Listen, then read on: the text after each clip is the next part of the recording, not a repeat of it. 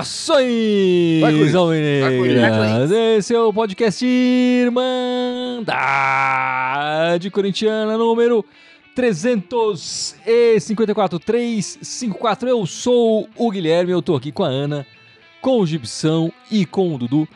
Depois, logo depois dessa partida cheia de gols, é, mas infelizmente fizemos a mesma quantidade do rival e tivemos que sair atrás do placar para reagir, né? É, mas vocês estão bem? Estão com sono aí nessa segunda-feira de noite, não? É horário comercial. É, com sono é mais difícil porque o jogo foi eletrizante, né? Se fosse aquele 0 a 0 talvez a gente tivesse mais sono.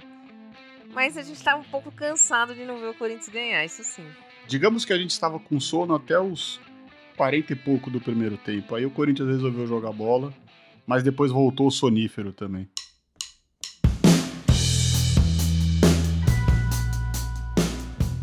Bom, vamos começar então é, falando dessa partida que acabou de acabar. A gente estava gravando esse podcast na segunda-feira, ex excepcionalmente, justamente porque a partida estava marcada para segunda-feira, a partida de uma rodada atrasada, né, do primeiro turno do campeonato. Partida essa que o nosso treinador, em várias oportunidades, falou dela na, nas coletivas e tal, para justificar que o Corinthians, a posição do Corinthians na tabela não era a verdadeira, né, porque o Corinthians ainda tinha uma partida menos e tal.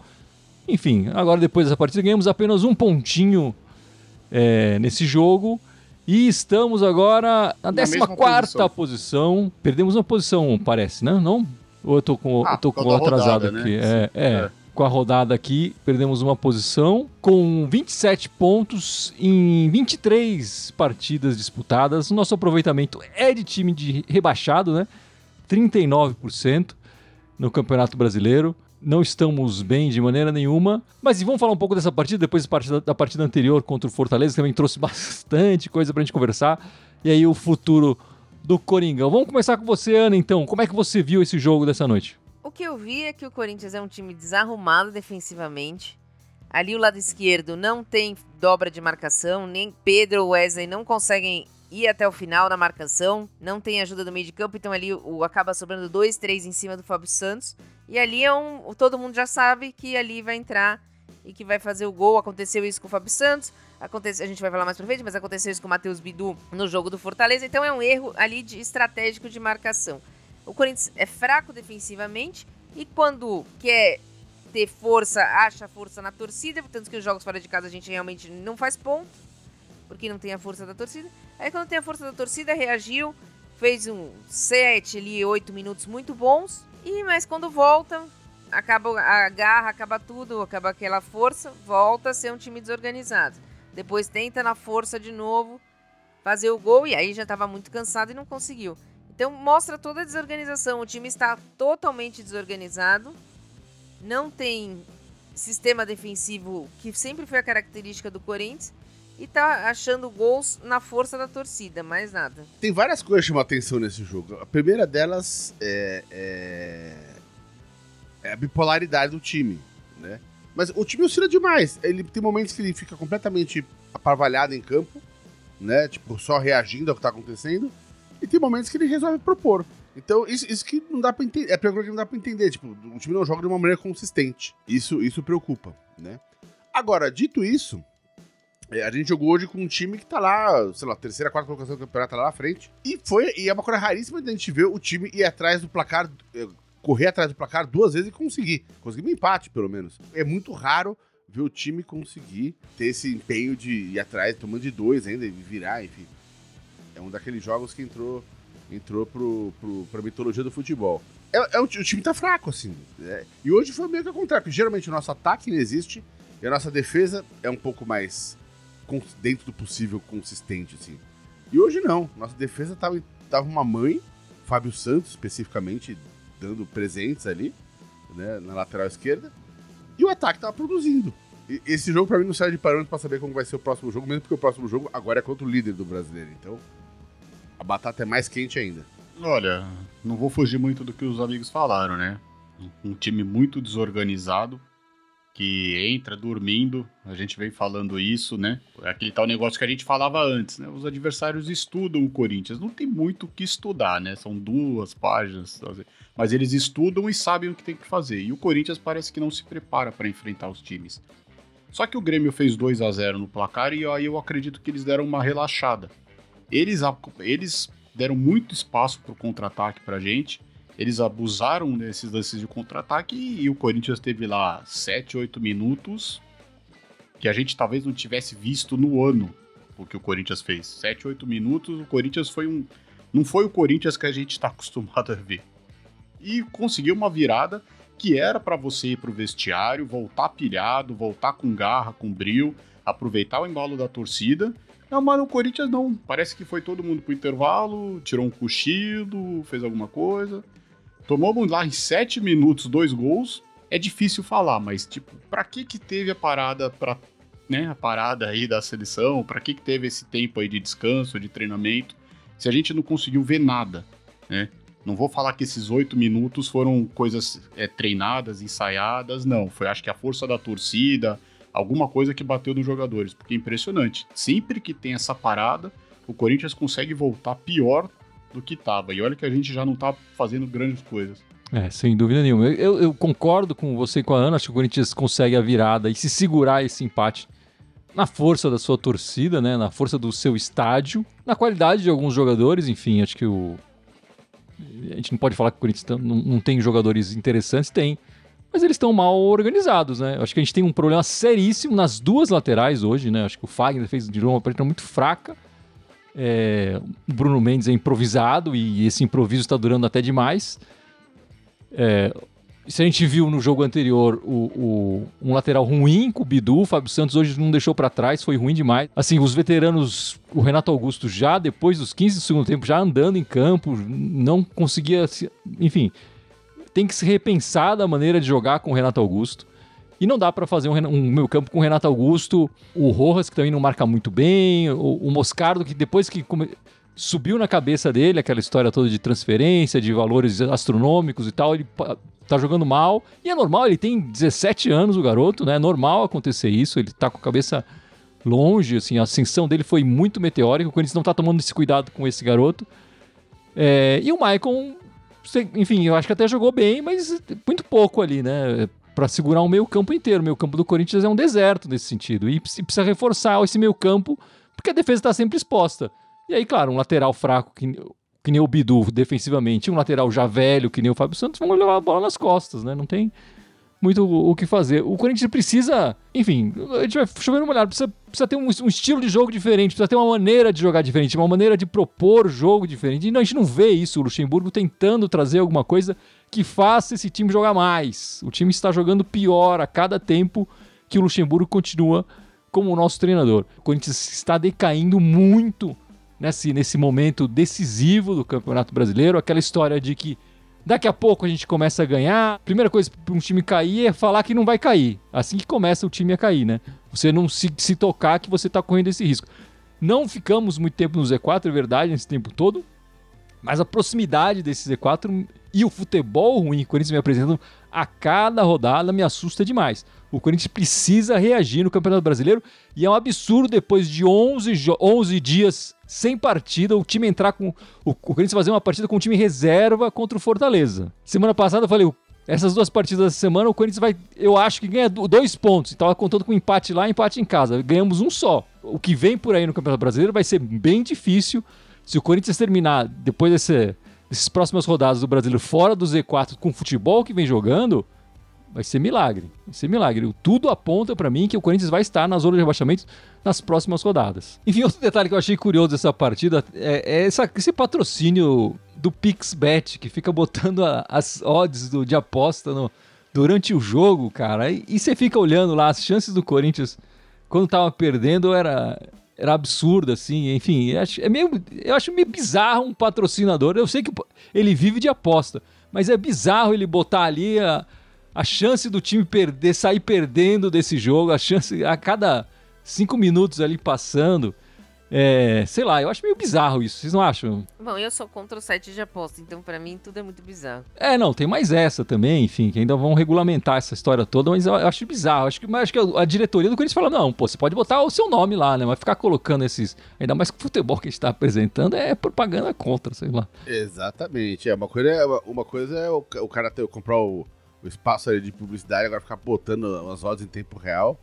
Eu acho esquisito também. E eu achei que depois dessa partida, depois da partida de contra o Fortaleza, que a gente ia ter que falar do, da fraca atuação do Bidu e de como a gente tinha que ir atrás de um lateral e tal. Hoje, a fraca atuação do Fábio Santos, a gente tá ferrado, né, Ana? Assim, o que a gente vai fazer? A gente precisa. O ano que vem a gente não tem lateral esquerdo, né? E a gente tinha que estar tá indo atrás de algum para da Série B, sei lá, para colocar agora nessa reta final, porque pelo amor de Deus, duas partidas terríveis nos nossos laterais esquerdos. O, a primeira coisa, o Luxemburgo, a gente pode não gostar dele, mas ele pediu pelo menos dois laterais esquerdos para a diretoria do Corinthians ir atrás. E a diretoria do Corinthians não conseguiu contratar nenhum dos dois laterais esquerdos. É, não sei se seriam bons, não conheço, mas seria mais uma opção. E, então, mas eu acho que o Corinthians realmente tem uma deficiência na marcação desse lado, mas muito também porque o meia ali, o Moscardo vai mais para a direita e ali o Michael não tá ficando muito para marcar ali. Quando você joga no 4-1-4-1, que nele quis jogar hoje, o um fica sozinho ali e não consegue marcar os dois lados, né? Então acaba sendo uma deficiência ali do lado esquerdo. Eu acho que tinha que trocar o jeito de jogar. Foi o que eu disse pra você. Pra mim, o Corinthians tá muito desorganizado. A culpa é do técnico e tem que trocar o técnico. Ele tem que jogar com as peças que tem e não tá sabendo avaliar a maneira, melhor maneira de organizar eles em campo, né, Dudu? É, em relação ao lateral esquerdo, ele pediu um, foi aquele Alan Rodrigues do Rosário Central, que é até um bom lateral esquerdo. Mas, segundo nossa diretoria, falaram que não precisava porque a gente tem o Fábio Santos e o Bidu. Lógico que foi um pouco tempo atrás isso, mas enfim, é a resposta é piada, que foi dada, né? né? É piada, é verdade, é piada. tudo que você está falando é verdade, mas é piada, né? Piada pronta depois dessas duas partidas. Exatamente, né? Mas é complicado. O Corinthians precisa de, de várias posições, né? A gente fala de algumas com mais urgência, mas, por exemplo, eu não sei. Hoje a gente estava com problema na zaga, mas não sei se às vezes você arrisca colocar o Caetano, já que os dois estão mal coloca o Biro de novo lá na esquerda, já que ele começou lá, tem que fazer alguma coisa. Mas enfim, você tem que começar a usar as peças. É, sei lá, dar uma de professor Pardal, inventar, já que os jogadores têm algumas posições que já jogaram. Porque não vai dar mais para ficar inventando moda ou criando alguma coisa. A gente precisa resolver situações com o que tem. Ele tá desenterrando o Cantígio. E quanto tempo não era relacionado? Quanto tempo o Pedro não jogava? De repente ele é titular em dois jogos tem muita coisa que precisa ser explicada aí. Acho que não só a diretoria, como o próprio Luxemburgo precisa ser mais claro, mais transparente nessa, nessas situações aí de, de jogo, pós-jogo, pré-jogo, porque fica complicado. O time fica perdido e não é de agora. A decadência do tio Chico choca, porque pô, a gente lembra dele jogando fino da bola, então é, é duro ver um jogador como ele jogando o que jogou hoje, ou, e vem jogando ultimamente, enfim. Mas tio Chico com os deméritos dele à parte, é, o lado esquerdo inteiro do time tá mais fraco. Né? A gente tá sofrendo muito mais por esse lado do que pelo outro lado do, do, do, da nossa defesa. Saiu o Murilo, que jogava daquele lado, né? O Guedes, que sempre jogava pela esquerda ali, enfim, mal, bem ou mal, ajudava a marcar também, é um cara que corre bastante e tal. E o tio Chico não tem mais velocidade, não tem mais pique. Hoje ele ficou para trás em, em, dezenas de jogadas. O cara dá um pique e ele fica. Enfim, então é, tá difícil, cara. E, e caiu reserva o Bidu. Então aí bate o pânico, né? Aí você fala, ah, fudeu, e o que a gente faz? Né? Tá, a coisa tá tensa. É, e esses problemas não são de hoje, né? Esse problema não é que, ah, essa semana a gente tá falando, não. O, o Bidu é sabido que ele tem dificuldade na marcação. O Fábio Santos, na idade dele, não é novidade para ninguém, né? Não é novidade para ninguém. O que, o que eu tô querendo dizer é assim, o problema não é que apareceu essa semana, O problema existe, né, desde o começo do ano. Passou por outros treinadores, chega no colo do experiente Luxemburgo e tal, e ele não ninguém não trouxe a solução que o Corinthians precisa nesse momento decisivo do ano. Nesse jogo contra o Fortaleza, ele trouxe aquele esquema 3-5-2, né? E a justificativa dele foi justamente não, coloquei três zagueiros para proteger o Bidu, ajudou muito, né? A nossa felicidade é que os adversários não aproveitaram os erros do Bidu antes, né? Como os adversários aproveitaram os erros do Fábio Santos hoje. É, se tivesse sido aproveitado no jogo contra o Bidu, teria. É, enfim, era uma. Enfim, uma coisa absurda o, o que aconteceu. Enfim, e o Luxemburgo traz esse esquema de 3-5-2 para desmontar ele no segundo tempo. Quer dizer, a confiança dele é tanta no esquema que ele desmonta e o time joga melhor no 4-4-2 ou 4-3-3 ou 4-1-4-1, sei lá o que, que ele coloca lá.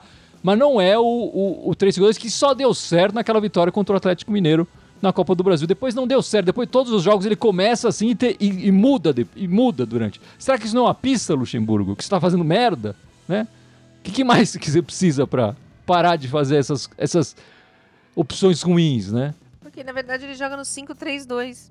Então, mas esse 5 não existe, né, Ana? A gente não vê um S5 na zaga funcionando, uma zaga de verdade com força ali. A gente não vê isso, né? Então, Não, então ele tá dá treinando errado, mal. Então ele tá treinando mal. O time não tá fazendo. treinando. A gente fala, ah, teve 11 dias, mas três eles ficaram de folga. Então já acabou pra 8. Aí volta, faz regeneração, já são 7. na véspera do jogo ninguém joga, já são 6. Já perdeu metade do tempo de treino aí. Com viagem também, né? E aliás, ele ainda falou isso, né? Ah, não, o Fábio Santos não foi porque ele tem um problema na. Sei lá, na lomba. Ele não, não pode viajar três horas no avião pra Fortaleza. Se a gente tem um jogador que não pode viajar, tem alguma coisa errada aí, né? Hum, Aí ele vai passar férias nos Estados Unidos. E vamos lá, o Corinthians fora de casa, nessa partida contra o Fortaleza, completou nada mais nada menos do que 150 finalizações contra. Levamos 150 finalizações contra em sete jogos, nos últimos sete jogos, fora de casa, né? É, o que dá uma média de quase 22 finalizações que o Corinthians sofre por partida fora de casa. Obviamente não ganhamos nenhuma dessas sete partidas, né? Se aquela máxima de que quem não chuta não faz gol, né? Quem deixa chutarem em você vai, acabar levando, né, Dudu? O Corinthians tá tomando muita finalização assim e, e olha que ainda temos o Cássio, né? Mas isso só mostra como o Corinthians é um time exposto. E aí é, é, tem muito a ver com, acho que com jogadores lá. Porque não é culpa do Luxemburgo, né? Porque a gente sofreu, sofre com o Luxemburgo. Não, com o Vitor Pereira a gente sofria também, com o Silvinho a gente sofria também, com o Mancini a gente sofria. Então o Corinthians perdeu aquela característica que a gente tinha um pouco no. Principalmente vai no. Com o Tite, com, com o Mano Tite o Carilli, que sabia se defender. Mas eram poucas bolas que eram chutadas no gol, né? O meio de campo era mais junto da zaga, era mais difícil. Agora os caras chutam de onde eles querem, eles cruzam de onde eles querem, né? A gente toma gol de tudo quanto é jeito. Enfim, o Corinthians tá muito exposto. Precisa mudar muito. Tem coisa aí que tá. Tá, tá difícil, viu? Tá muito errado essas coisas aí. É, e Gibson, você acha que essa partida contra o Fortaleza fora de casa aí que a gente levou 2 a 1 é, serve de, de parâmetro para nosso comba- embate com eles na Sul-Americana? Olha, eu acho que o 2x1 saiu barato pra começo de conversa. Né? 2x1 foi pra cá amigável pra gente. É, mas dito isso, eu acho que com o time titular dá mais, dá mais jogo, né? Agora, o momento, assim, e, e futebol é momento, cara. Que no retorno, o Fortaleza tá com a segunda melhor campanha do retorno. Né? Então vai ser um jogo extremamente difícil pra pegar os caras. Em compensação, eu tava dando uma olhada de novo nessa tabela do retorno agora aqui, enquanto vocês estavam falando aí. É, uma boa notícia pra gente é que o Botafogo tá péssimo no retorno. Então, com quatro pontos no retorno, a gente tá com três, né? Então, se tem uma hora boa pra pegar o líder do campeonato, é agora. Se tem uma hora ruim pra pegar o, Botafo o Fortaleza, é agora. Eu acho que vai ser, vai ser, vai ser muito complicado, cara, a semifinal aí da, da, da Sul-Americana. Muito complicado. E Ana, você vê alguma solução pro, pro Corinthians aí nesse meio? Demitiu o Luxemburgo. Eu não vejo outra solução, eu não vejo evolução no time. A gente não vê nada. Mas só, só uma dúvida, Ana. Se demite o Luxemburgo hoje, nós vamos com quem pra Botafogo e Fortaleza? Lázaro? Não, traz alguém. O Botafogo trouxe o cara pra jogar seis meses, um, um português pra jogar seis meses. Ou não foi? Na mesma época que a gente trocou de técnico, o Botafogo trocou também, né? O São Paulo trocou na mesma época. O Santos trocou de técnico. O Vasco trocou de técnico. Quer dizer, só a gente não consegue trocar de técnico? Desculpa, é, contrata alguém. A entrevista do Mano é bem clara. Eu não trabalho esse ano, a não ser que tenha algum chamado. Olha, eu tô falando isso desde que o Luxemburgo assumiu. Tem que trocar de treinador. Não, não via muito futuro nisso. Na verdade, na verdade, a gente fala pra tirar o Luxemburgo, mas tinha que tirar todo mundo, né?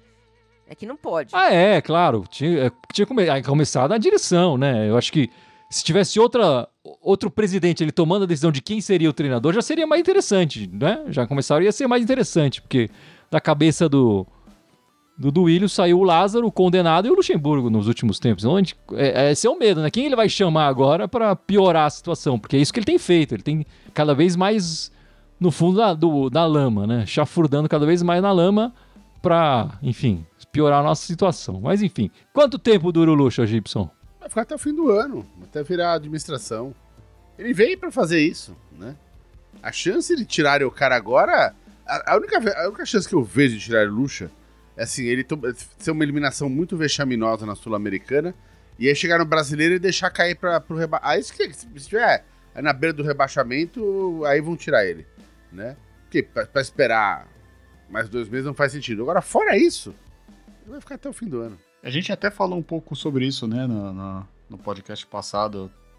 Eu começo a concordar com o Gibson, entendeu? Porque ele é um baita de um escudo para diretoria, então enquanto ele estiver lá, não vão tão. Né, que, você vê, a gente falou, por incrível que pareça, a gente falou alguma vez, tirando um pouco, que a gente toda hora fala do, do Duílio, do Alessandro.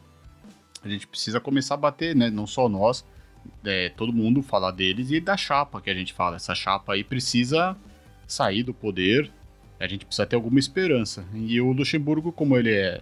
Todo mundo fica falando das entrevistas tudo mais, é tudo que eles querem, né? Então eu acredito que realmente, eu concordo com o Gibson. Só se a gente tomar uma baita saraivada aí do, do, do Fortaleza, e aí nesses três esses jogos complicados aí que você falou também, perder todos, entrar na zona de rebaixamento, aí pode ser que eles façam alguma coisa. Caso contrário, vai até começo de dezembro ele. Eu e a Ana falamos aqui da diretoria, enfim, eu já cansei de falar do, do ah, bundão aqui também. Mas eu acho que assim, a gente tem que falar do que a gente consegue mudar, né? Infelizmente, mudar a presidência foge do. Enfim, não, não existe essa possibilidade, né? É, de fato. Mas é isso, Ana? Você vê da mesma forma? Situação do luxo? Não, acho que esse, esse, esse do Willian, essa diretoria, tem muito medo da torcida. É que hoje a torcida aplaudiu. A gente teve a primeira virada, depois teve o um empate e a torcida acabou aplaudindo. Mas eu acho que com a desclassificação que eu também acredito na desclassificação contra o Fortaleza, eu não acredito que a gente passe. E mais alguns resultados ruins, essa torcida vai começar a protestar. E a hora que a torcida protestar, eles vão oferecer o Luxemburgo de boi de piranha. E eu, eu, queria deixar bem claro aqui, assim, eu, eu não vejo o Corinthians com futebol para passar pelo Fortaleza, mas de maneira nenhuma eu tô torcendo contra. Eu quero que o Corinthians consiga a classificação. Não, não é isso, tá torcendo contra, mas a gente, a gente vem aqui analisar. Hoje o Fortaleza joga melhor que nós. E, e, é, e, tem aquela questão também que assim, são dois jogos, né? E quando é dois jogos, é mais difícil passar por um time que tá jogando melhor que você. Quando é um jogo só, pode dar aquele dia, dar aquele lance, amarra ali um, um azerinho, um empatinho, vai pros pênaltis. Agora, dois jogos é mais complicado quando você tá jogando abaixo do outro time, né? Se passa do, do, do, do, do Fortaleza, aí tem chance na final. Porque é um jogo. Por melhor que seja adversário, vai ter chance, né? Agora, com, com dois jogos contra o Fortaleza, o jeito que o Fortaleza tá jogando atualmente e a gente tá jogando atualmente, tá difícil. E de como foram os nossos mata-matas, né? Recentemente, né? Quando a gente passou, foi na, com a corda no pescoço, independente da qualidade do adversário. Time de Série C, o time da Série A, a gente passou nas penalidades com muito sufoco ou eliminados, né? Então, é, o histórico mostra que o Corinthians, enfim, a gente já sabe, né? Tá fudido mesmo.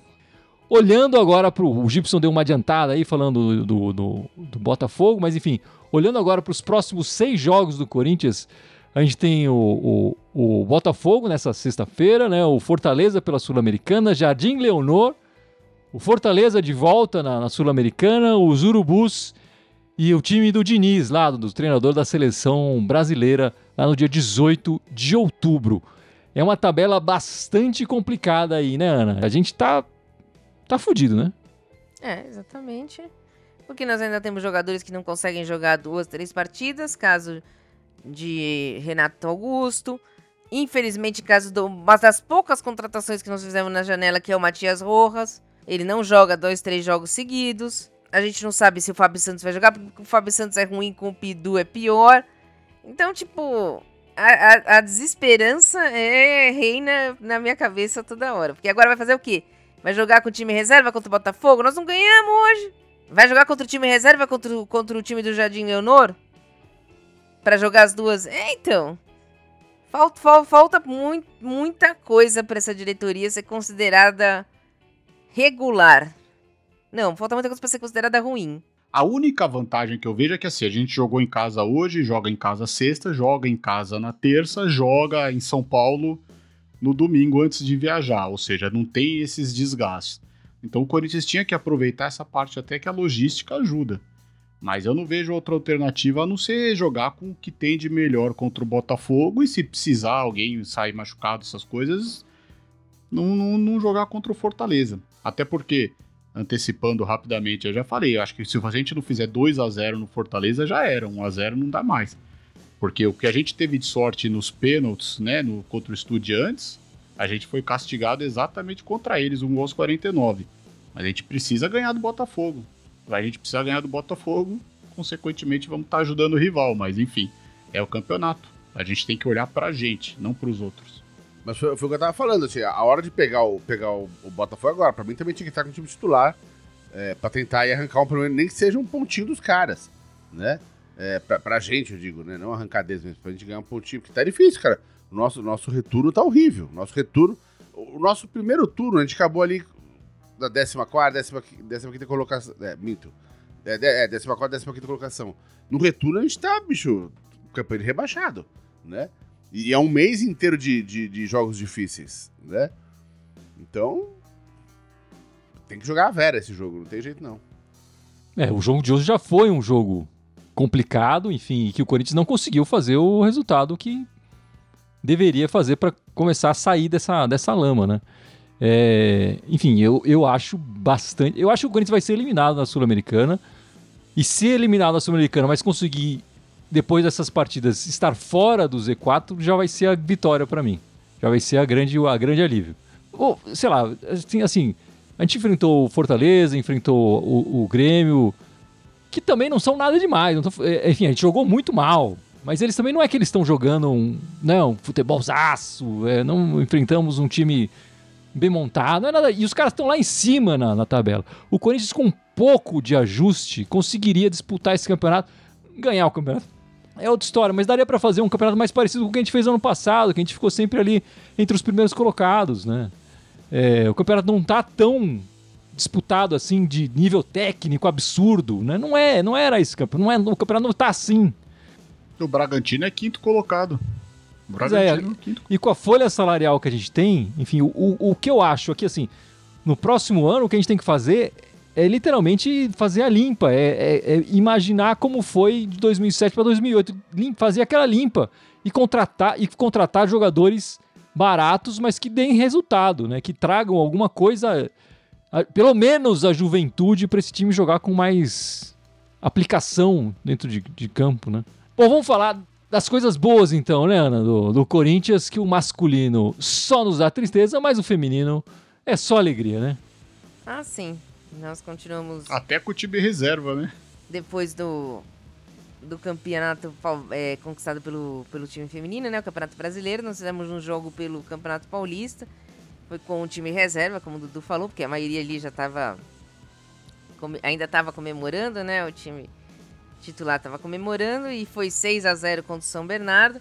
Já estava garantido em primeiro lugar no Campeonato Paulista, se garantiu mais ainda. E, e esse campeonato agora ele para e ele volta no meio de novembro. Então, do meio de novembro vão acontecer as semifinais, na qual o Corinthians vai pegar o time de verde, né?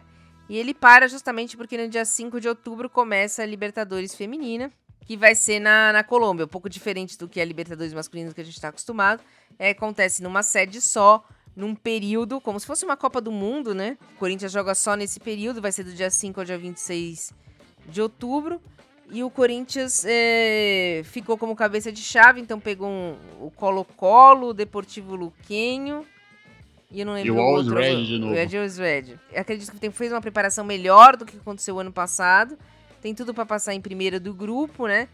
E fazer uma caminhada tranquila na Libertadores. Eu acho que se o Corinthians estiver bem, vai chegar na final aí com certeza. E aí, quando volta, volta pra, pra semifinal do Campeonato Paulista.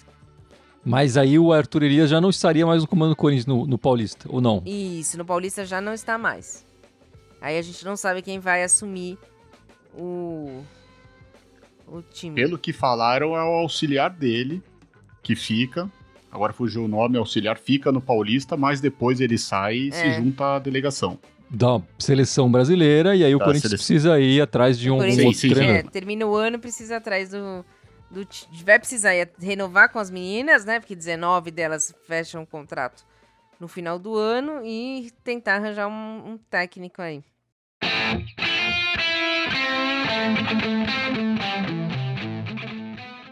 É isso então, meus amigos. Vamos encerrando esta live, este podcast, ainda sem entender por que diabos o Facebook não está aceitando mais nossa live. Tem, estamos tentando resolver o problema. Peço desculpa para os nossos espectadores do Facebook, mas por enquanto só no YouTube e no Twitch está rolando. Não, só que nós vamos voltar no domingo agora, às 7 da noite, né? Falar do jogo contra o Botafogo e prever aí o que, que vai ser essa partida contra o Fortaleza. E antes de encerrar, o Gipsão vai lembrar as nossas redes sociais, certo, meu amigo?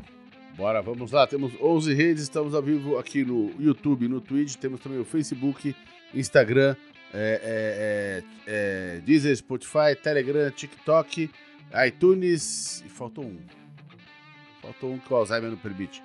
Mas enfim, são 11. Procura que nós está em todas. Todas as áreas de mandar em Corinthians com TH. Só no Twitter quer mandar timão. É, eu, eu juro que eu não parei de contar, então eu sabia, não sei qual que você esqueceu aí. Mas é isso Acho então, meus amigos. SoundCloud, que eu esqueci, SoundCloud. Mas é isso então, meus amigos. Vamos ficando por aqui, esperando um futebol melhor desse time. Muito obrigado pela participação de todos. Esperamos vocês no domingão que vem. Até mais e vai Corinthians. Vai, Corinthians. Vai, Corinthians. Animação, Ana. Pô, esse vai Corinthians seu aí, pelo amor de Deus. Meia-noite e vinte, porra. O time não ganha uma.